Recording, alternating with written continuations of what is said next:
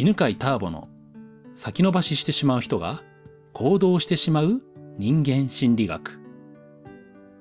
はい、今回のテーマは1年の出会い運を上げる方法についてお話をします。というのもですね、今、えー、2024年の1月の、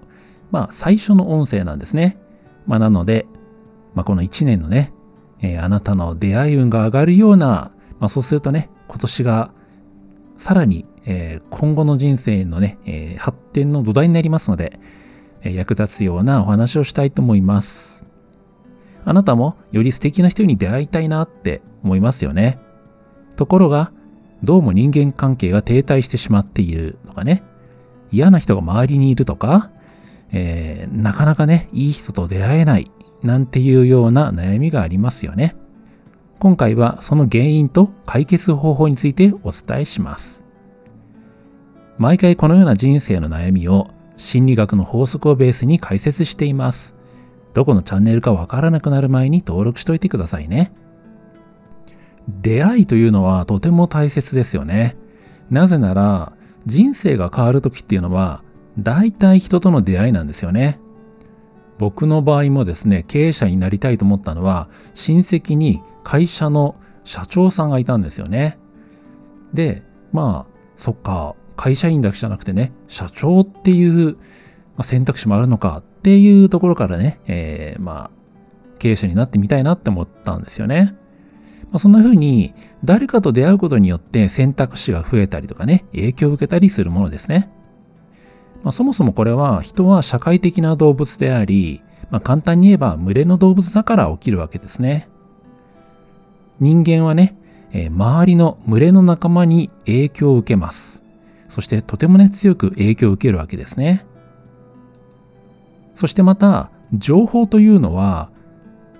その群れの仲間からやってくることが多いです。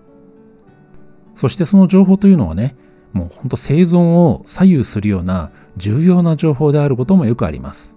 これ例えばね、あの、まあ、動物の群れを考えてみてほしいんですけど、敵が来たぞっていうね、え、警戒の鳴き声ってあるじゃないですか。ね、シマウマだったらね、こんな風にね、なんか泣いたりとかね、あ、シマウマ泣かないのかなうんなんかあるじゃない？そういうの。ね、そういうのって、もともとね、やっぱりあの群れというのは、生存を確実にするためにね、情報を伝え合うっていうね、役割もあるわけなんですよね。で、人間も同じで、そのねえ、群れの仲間に対して重要な情報を伝えるっていうのはね、まあ、機能として持ってるわけですね。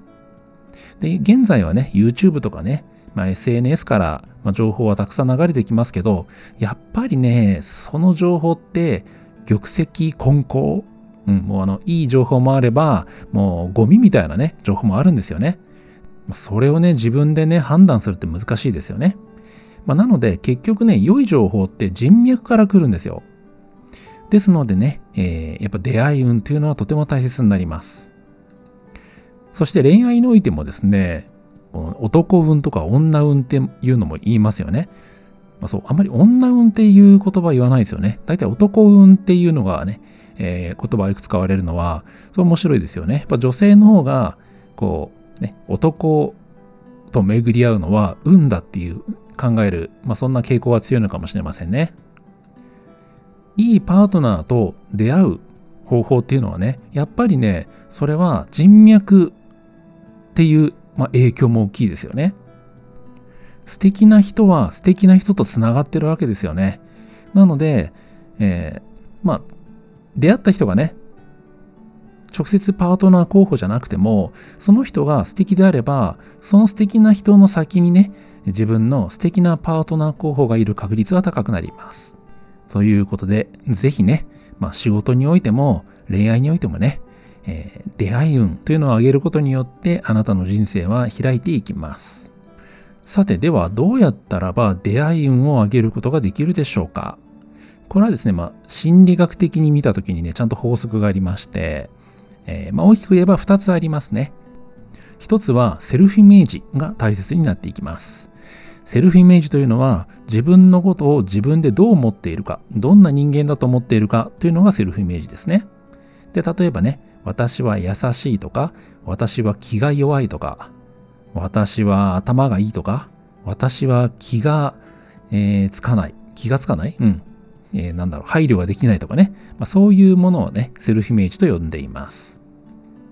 このセルフイメージというのはね、だから高い低いというのは、まあ、全部まとめれば高い低いというのは言えるんですけども、ここで言っているセルフイメージというのはですね、えー、複数あるということなんですね。えー、人はですね、セルフイメージをもう無数に持っています。先ほどのようなね、私は優しいとかね、私は頭がいいとか頭が悪いとかね、なんか計算が上手とかね、計算が下手とか、まあ、字が上手いとか下手とかね、まあ、そういうの書き出したら無限に書けるじゃないですか。そんな風に、えー、実はセルフイメージって無数にあるんですね。で、その中でですね、人に会うときは、できるだけ素敵なセルフイメージを選んで会うといいです。で、そのセルフイメージはですね、3つ選ぶといいですね。例えばこんな感じです。私は優しくて、配慮ができて、それから好きなことに熱中する。そんな人だ。というですね、まあ、3つだとしますね。まあ、これがね、あの人によっては、例えばね、好きなことに熱中することが悪いことだと思っている場合には選ばなくていいです。自分にとって素敵だなと思っているセルフイメージで構いません。で、3つというのはなぜかというと、3つくらいしか意識ができないからなんですね。だから3つ持っておけば十分です。持っとくというのは意識するっていうことです。この素敵なセルフイメージを3つ意識することによって出会い運が高くなります。えー、これどういうことかというとね、同格の心理というものがあります。人は自分と同じ格、まあ同じレベルですかね、な人に対しては緊張せずに話すことができるんですね。で、自分よりも格上の人に対しては緊張してしまいます。自分はふさわしくないと感じるんですね。自分が話したり、えー、関係を持ったりするときにふさわしい人というのはね、同格の人になります。なので、このね、私はね、例えば優しいとかね、頭がいいとかね、気が使えるとかね、えー、好きなことに熱中できるっていうようなね、自分で素敵だと思うセルフイメージを3つ持つことによって、自分の格が上がるんですよね。まあ、セルフイメージが上がります。それによって、ふさわしいと思う人が一段上がるわけなんですね。より素敵な人と緊張せずにね、えー、自然に話すことができるようになります。これがね、セルフイメージが大切ですよっていうね、一つ目のお話です。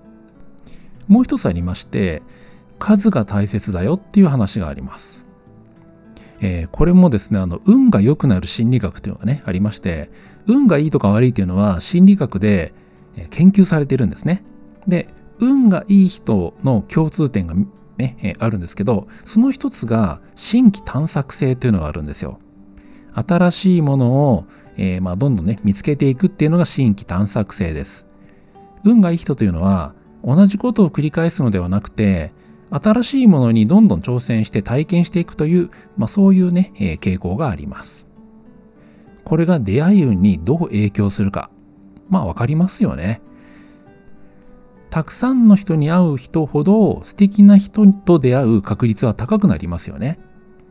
まあ、例えばね、まあ、10人に1人素敵な人に会えるっていう確率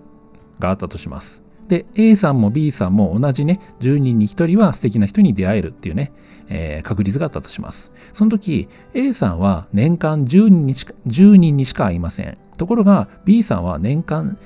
100人に会う。10倍会うとしたらば、素敵な人に出会う人数は1年後10倍になるわけですよね。まあ、このようにですね、えー、出会い運を上げる、ね、もう一つの要素というのは新規探索性、数をこなしていくっていうことなんですね。僕もですね、この新規探索性というのはね、自分でも意識するようにしてまして、まあ、特に起業した頃はですね、実は言われましたね。もういろんな成功者に会っていきなと。でいろんな人に会うことによって、えー、いろんなチャンスが巡ってくるからねと言われまして、自分からどんどん人に会うっていうことをしてきました。はい。ということで、今日はどんな気づきや学びがあったでしょうか、えー、今日はですね、まあ一年の初めということなんで、出会い運の上げ方についてお話をしました。このチャンネルでは毎週このような人間心理学のお話を更新しています。学びになったなと思った方は、ぜひもう一つ聞いていてくださいね。ではまた次の音声でお会いしましょう。この番組は犬飼ターボ、ナビゲーター竹岡由伸でお送りしました。